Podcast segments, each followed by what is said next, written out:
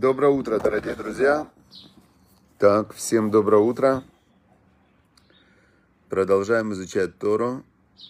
Надеюсь, что меня слышно, видно. Как-то очень все, Елена Орловская. Так, всем доброе утро. Я правильно зашел, интересно, это Ваикра, да? Не личный мой аккаунт, потому что обычно обычно шалом, да, Людмила Данилка. Все, хорошо, дорогие друзья. Максим Перенчук, все, это Ваикра. Значит, это Ваикра, все правильно, я зашел. Шавуатов, и мы продолжаем изучать Тору, продолжаем изучать в начале законы злоязычия. Как не говорить. Итак, значит, смотрите, какая история. Сейчас у нас сегодня, кстати, э, сегодня, кстати, Йорцайт, Йорцайт Рэбе, годовщина смерти Любавического Рэбе. Очень это празднуют в Хабаде, вспоминают те люди, которым он помогал. Мы тоже в этот урок тогда будет в память о Любавическом Рэбе. На Йорце принято делать для поднятия души. Я думаю, сейчас э, не знаю, сотни тысяч сегодня человек вспоминают, сколько он сделал хорошего и добра. Хорошо. Значит, сегодня мы говорим о вот такой вот законном, говорит э, Равзелик Плистин от имени Хавицкайма, не злословьте о родственниках казалось бы, ну, родственники это самые близкие люди, родственники, да, то есть это как а, связанные люди кровью, одна семья. И раньше это было очень-очень важно в плане того, что люди, когда жили очень... Э, раньше же люди очень воевали, не было полиции как таковой. Раньше, я имею в виду, там, тысячи лет назад. И очень в, были рода. Рода это вот это один род, второй род, третий род, четвертый род. И если и была кровная месть.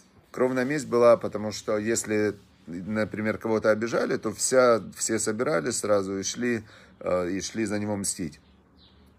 И внутри родов э, до сих пор такое осталось, вот, например, там в кавказских разных народах, у чеченцев, мне кажется, то есть очень внутри э, у мусульманских народов, да, у арабов, очень внутри такая жесткая структура, иерархия, старейшины, там старшие члены семьи, старшие братья, ну и так далее.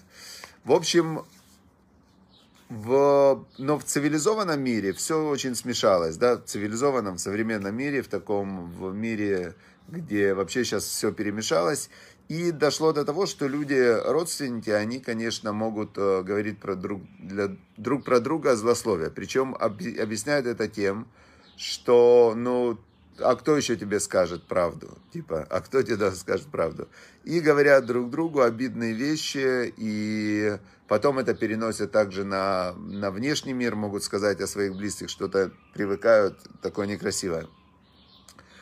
Никак, ничем не отличаются родственники от неродственников. Наоборот, э, даже вот знаете, раньше я смотрю в каких-то старых фильмах, к родителям там, например, люди на «вы» обращались, да, папа, здравствуйте, мама, здравствуйте. То есть было к родственникам, наоборот, было более уважительное такое отношение, чем к чужим людям. А, а сейчас, ну, не знаю, я не буду сейчас говорить как где, нам сказали здесь, что о родственниках нельзя говорить злословия, и приводят два примера истории. Первый пример истории, когда Иосиф рассказал о своих братьях злословия своему отцу. С лучшими побуждениями он сказал своему отцу Якову, что его братья э, где-то они не, чуть-чуть некрасиво повели, где-то они, причем интересно, что на каждый их поступок было объяснение. Но он это объяснение не знал, он просто передал их поступки с лучшими побуждениями. Он хотел, чтобы папа на них повлиял. В итоге, к чему это привело? Братья его возненавидели и э, хотели его даже убить, потому что они его поступок восприняли как желание их, их же самих уничтожить. То есть они понимали, что в то время шла постоянная борьба между людьми э, за место под солнцем, такая как джунгли. Они думали, что он хочет их вытеснуть, вытеснить и хочет захватить власть во всей семье. И они его решили убить. Э, то есть тот, кто пришел убить тебя, так убей его первым. Есть такой закон. И они решили, что его поступок, а, и откуда они поняли, что он хочет им зла, из того, что он отцу говорил о них вот эти вот э, лошонара злоязычия. Значит, э, это первый пример приводится. Второй пример – это Мириам, родная сестра Мошера Бейну. Она говорила Аарону про него, что вот он, э, ну, как будто бы, как ей показалось, что он ведет себя чуть-чуть э, возносится так высокомерно, да, относительно ее и брата. Причем ей это абсолютно показалось, она без всякого зла, и Маширабейну бы на это не обиделся бы даже. Но мы видим, что Всевышний остановил Мириам и говорит, ты как вообще можешь говорить про Маширабейну вот такие вещи? Он самый скромный из всех людей, и э, он Эвет Ашем, он просто раб Божий, да, слуга мой, то есть он полностью мне предан во всем.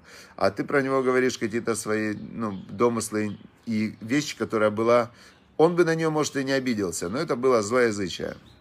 И ее тоже наказали, то есть у нее, она покрылась проказой. В то время проказа это было самое такое быстрое, явное следствие злоязычия.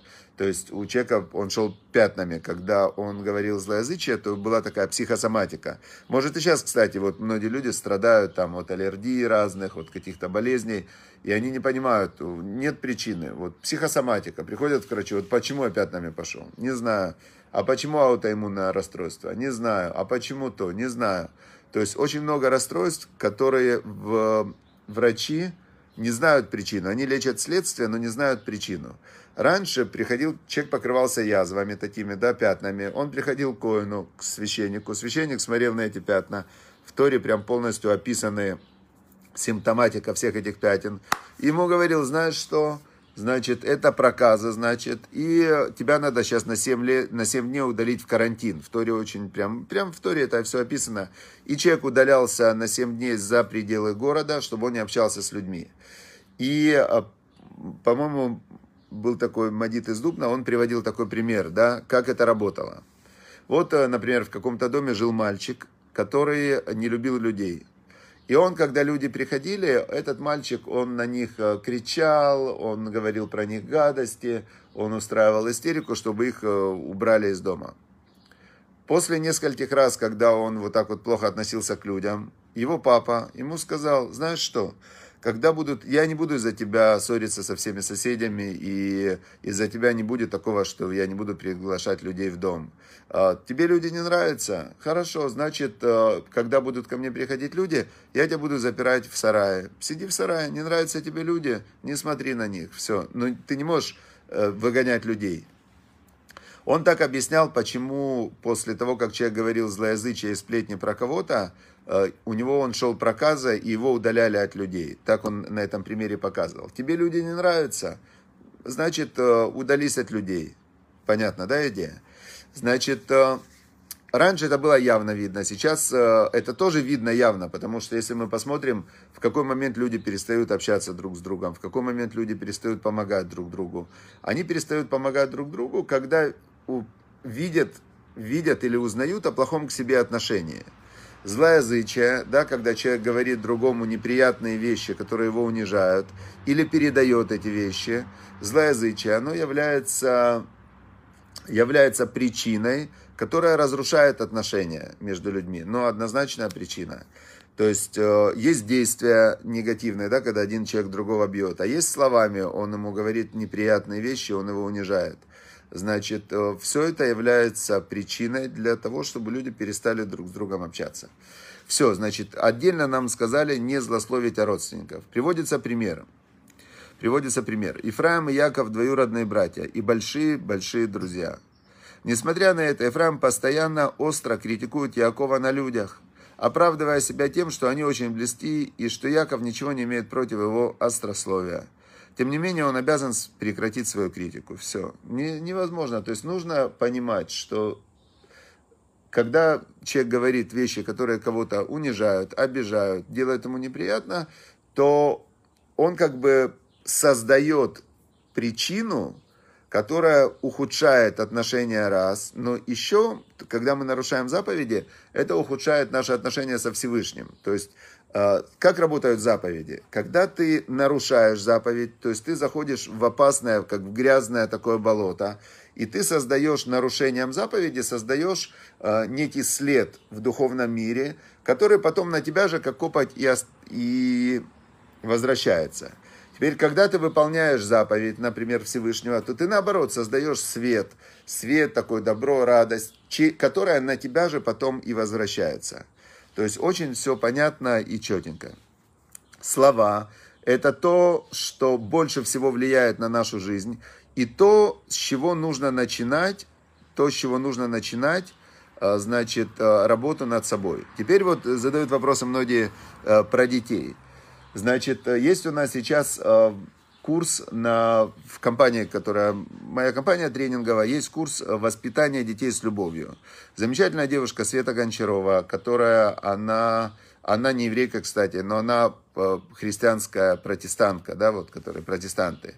Но уехала в Канаду, у нее двое детей. И у нее был, прямо была очень большая сложность с ребенком. Э, он был агрессивный, не слушался и так далее. И она начала изучать, изучать эту тему. И она прям сделала целый курс «Воспитание с любовью». Первое в этом курсе, первое самое в этом курсе, это установить доверительные отношения с ребенком, основанные только на любви, на стопроцентном доверии.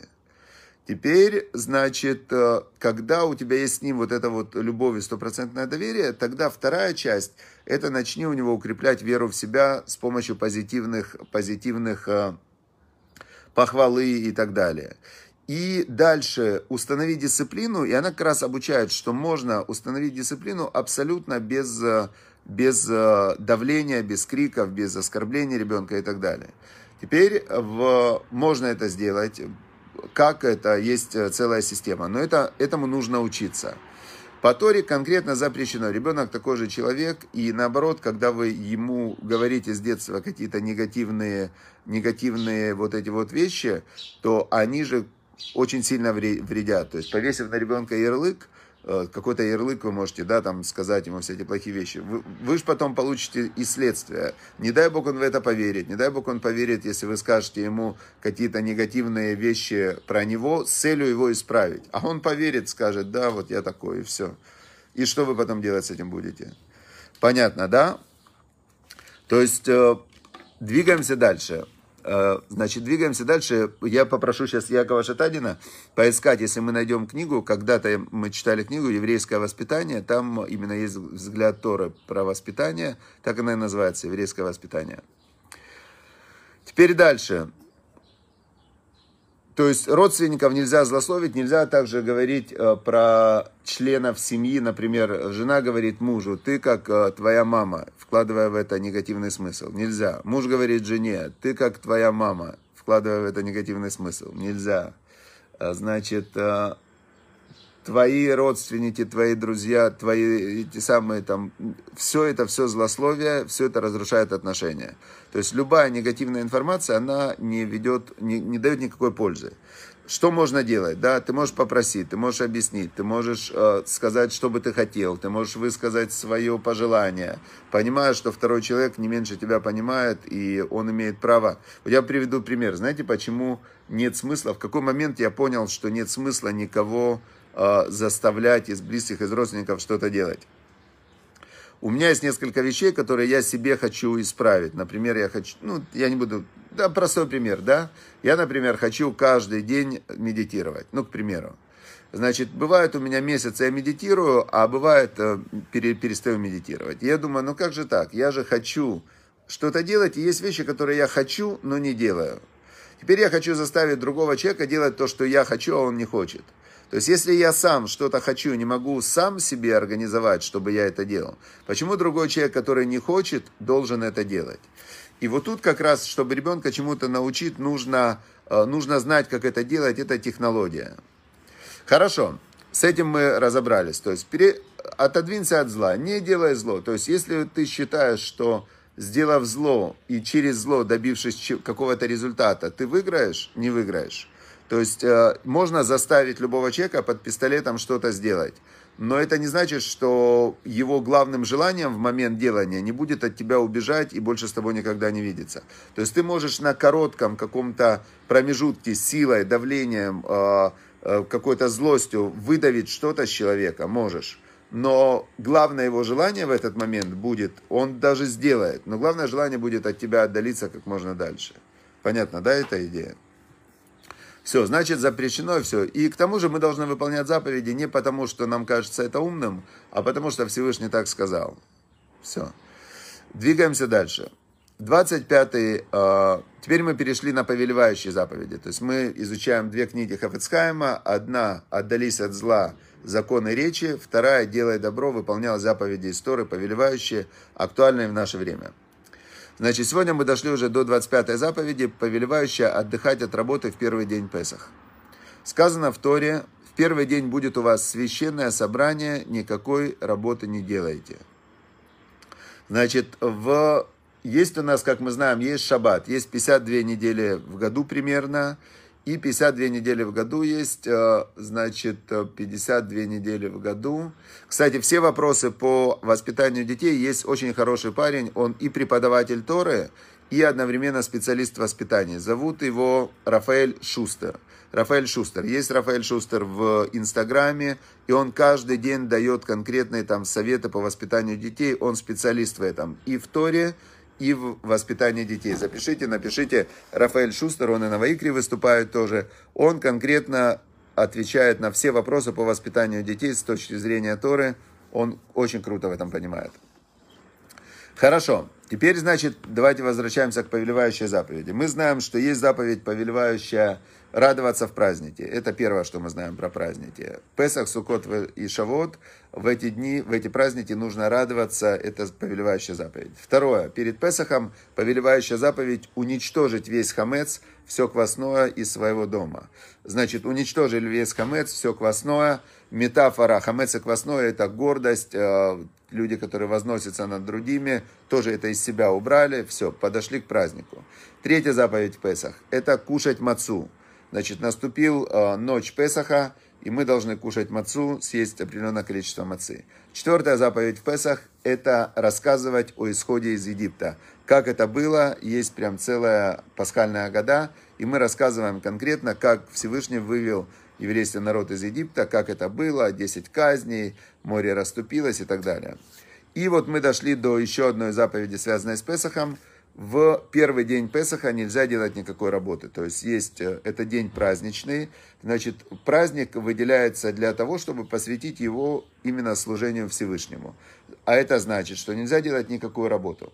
Но чем отличается Песах от Шаббата? В Шаббат нельзя зажигать огонь и готовить еду, и носить вещи из э, дома в дом, переносить вещи. То есть нельзя в Песах и в другие праздники, это называется Йом-Тов э, праздник, значит, можно готовить еду, то есть можно на зажженном огне готовить еду, и можно переносить вещи. Все.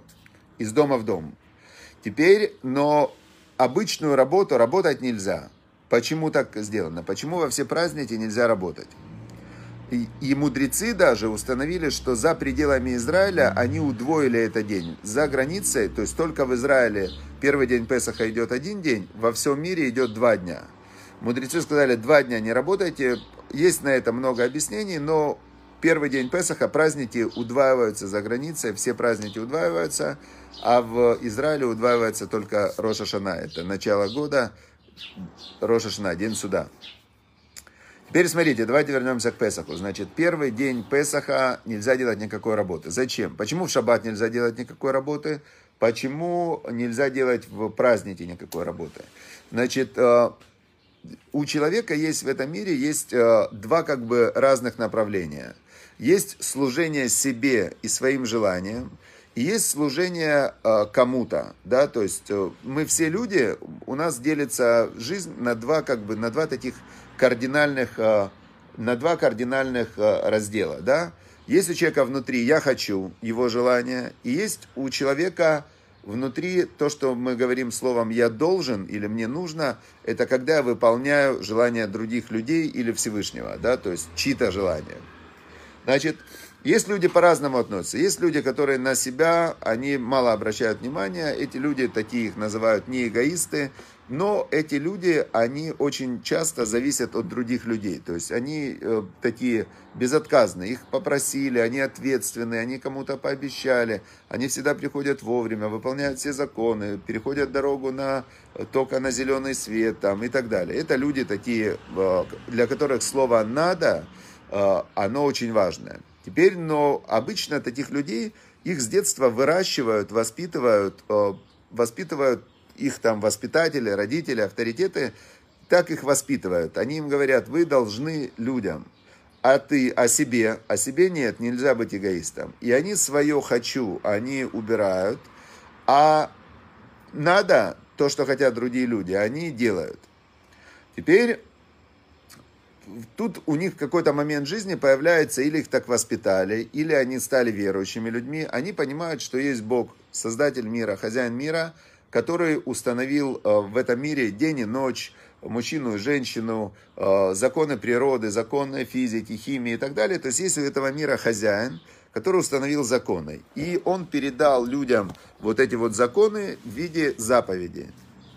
И тогда получается, что, что выполнение этих заповедей соединяется со Всевышним. Когда ты выполняешь волю какого-то человека, ты становишься как бы продолжением этого человека. То есть тебе человек говорит, пойди туда, сделай то.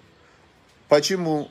Я тебе говорю, пойди туда, сделай то, я тебя посылаю, ты мой посланец. В этот момент человек становится как бы продолжением моей воли, то есть мое намерение направляет этого человека, и он становится моим посланцем. Если это война, например, то почему судят э, генерала, там, э, ну, судят руководителей?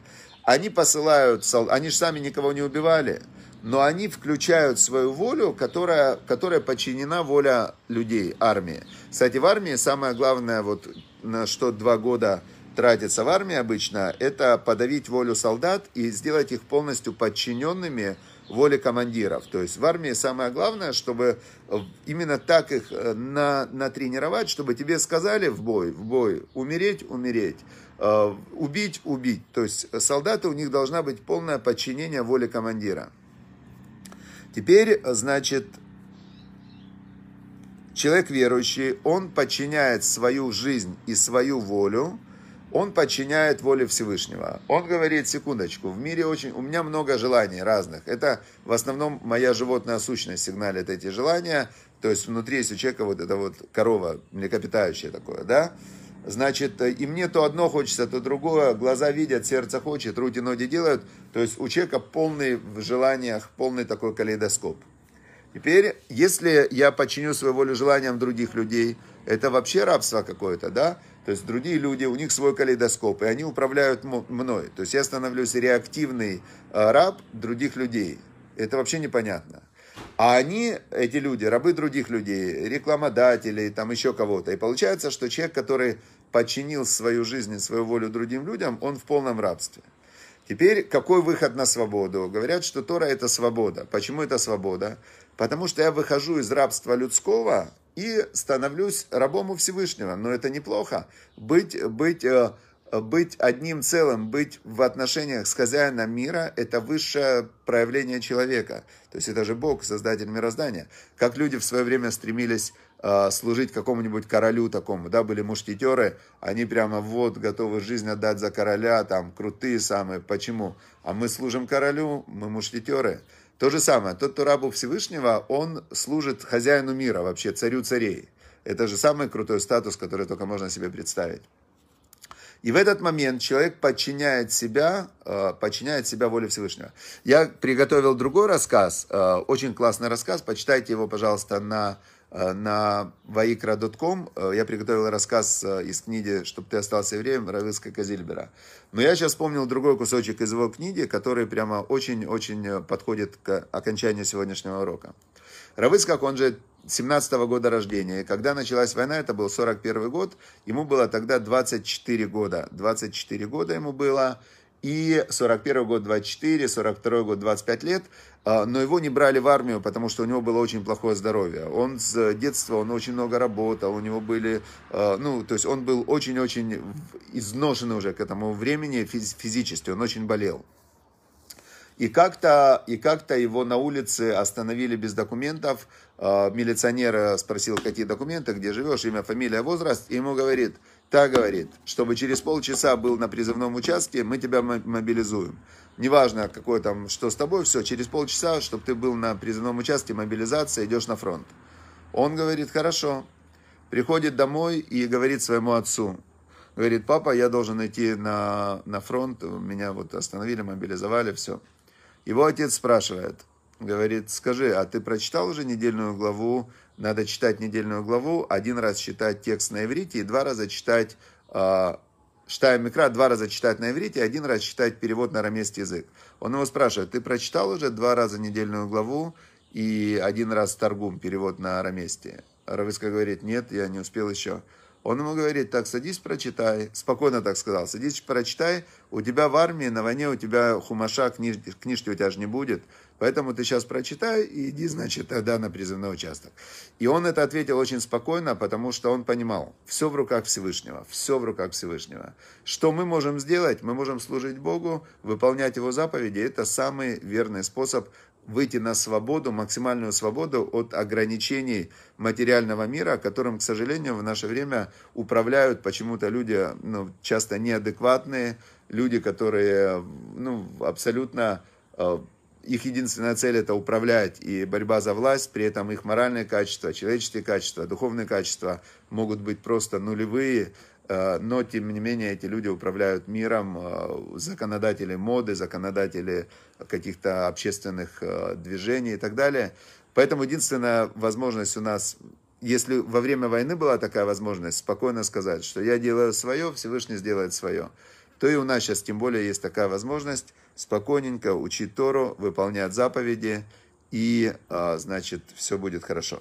Нет, мы сейчас выучили закон первый день Песаха не делает работу, а, сделать его праздником, да, это повелевающая заповедь истории. Все, всем удачи, успехов, хорошего дня, полного выполнения заповеди. Все, хорошего дня.